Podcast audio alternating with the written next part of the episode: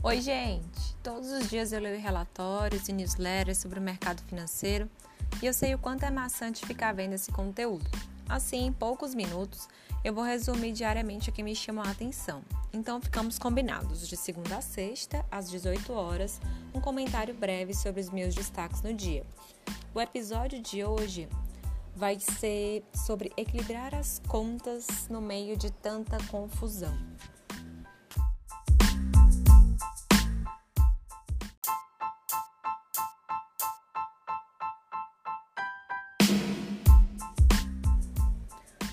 Hoje são 30 de junho de 2020 e eu resolvi trazer aqui para o FinaCast é, um pouco da proposta do Rigoberto Lima, que me chamou para conversar sobre essa, o que está acontecendo, sobre como a gente pode equilibrar as contas no meio de tanta confusão.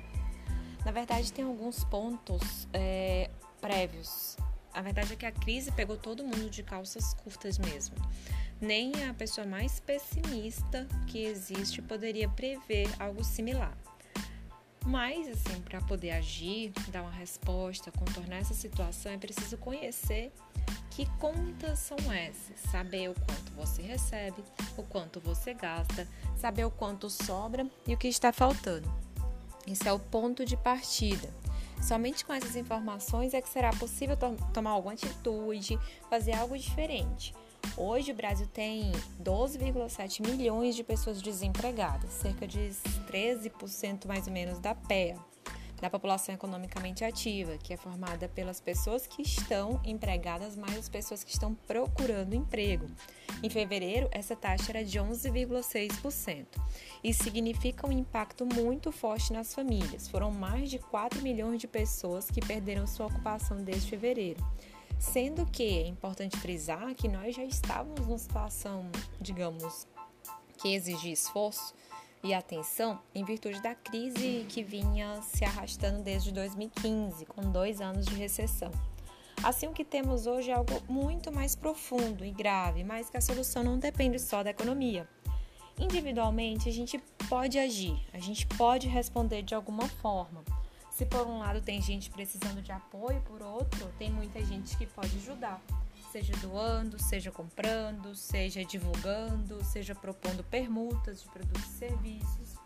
A gente tem pelo menos sete formas de receber dinheiro: salários, lucros, juros de empréstimos, que é o caso da renda fixa, por exemplo, aluguel, dividendos, uh, ganhos de capital, quando uma ação ou um imóvel se valoriza royalties, isso sem falar em doação e herança.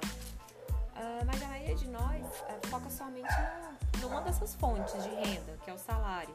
E é justamente ela que está passando por esse risco hoje. Ou seja, se você fez lá o seu registro bonitinho sobre as entradas e sobre as saídas durante o mês, você vai saber exatamente quanto precisará de renda para cobrir os gastos. E se faltar, se você precisar de renda extra, com essa informação você consegue saber, ou através disso, né, exatamente o, o quanto vai precisar fazer de dinheiro. Assim você pode usar outras formas, além do salário, para poder se mexer, seja procurando emprego mas seja também vendendo um produto ou um serviço, investindo, criando um negócio próprio. Com a internet e a transformação digital, muita coisa pode ser feita. Coisas que 10 anos atrás ninguém nem falava, como você pode ser cliente oculto, ser pago para testar e provar produtos e serviços. As inúmeras plataformas de venda de produtos e serviços como LX, Enjoei, Mercado Livre, 20 pila, 20 conto se tornar afiliado e revender ou disponibilizar seu próprio produto na Amazon, na Magazine Luiza, nas Americanas. É, tem um programa de afiliados também que eu particularmente gosto muito, que é o Lomadi. Dar aulas online através do Zoom, do Skype, do Google Meet. Uh, aproveitar descontos também, contas do dia a dia, quando você paga, por exemplo, uma conta pelo PicPay, às vezes tem oportunidade de cashback. É, além deles tem o Melios, que eu gosto muito, o BeBlue. Dá para economizar muito aproveitando essas dicas. É, usar o pacote básico de um banco tradicional que te oferece no mínimo, por obrigação, quatro saques mensais, duas transferências entre contas do mesmo banco e dois extratos impressos e deixar de pagar a tarifa bancária já é alguma coisa. E isso pode ser combinado com uma conta em um banco digital para complementar os serviços, com custo zero.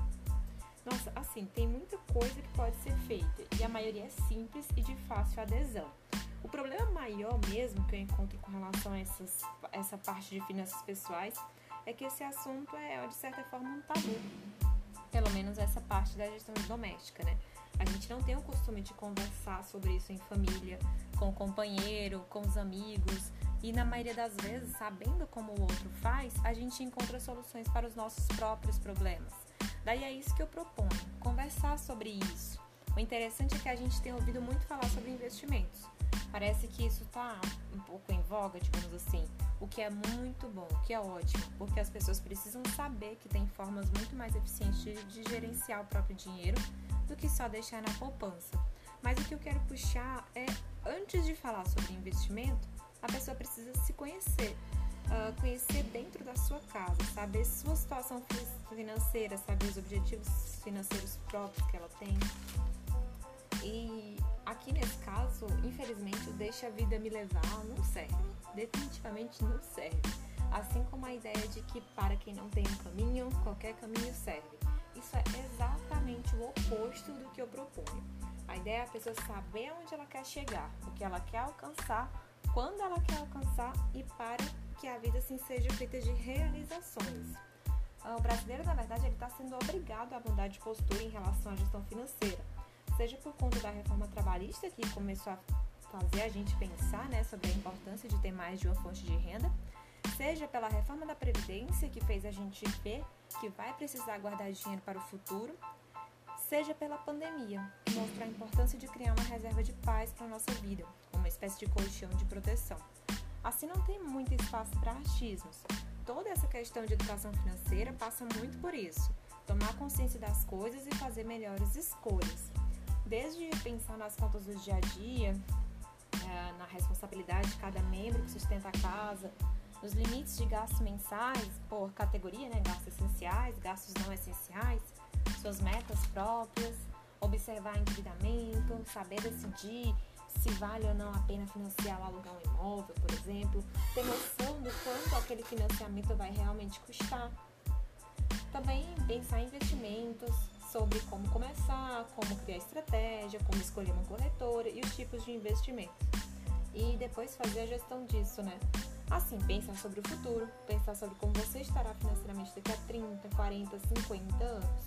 Todas essas coisas fazem parte de um planejamento que serve justamente para te dar tranquilidade e mais capacidade na hora de tomar decisões.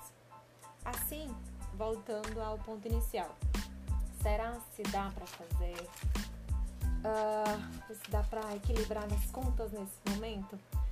Essa pergunta só vai ser, digamos, respondida se você se conhecer, se você começar a pensar a sua administração financeira de forma é, menos automática e mais consciente, mais racional, tá bom? Um beijão. É, essas informações foram da Finaplus. Você me encontra no Spotify, no Instagram e no Facebook, arroba Finaplus, no site também, www.finaplus.wixsite.com.br website no WhatsApp 86981890403 e no Telegram. Aí o site está incrível. Além dos serviços de consultoria, assessoria e das aulas, você encontra conteúdo no blog, atualização macroeconômica e artigos sobre economia e muitas dicas financeiras. Inclusive, pode comprar a planilha que eu uso para fazer gestão financeira por apenas R$19,90. Vale muito a sua visita e divulgação. Não esqueça de me seguir no Instagram, comentar e compartilhar. Um beijo e até amanhã.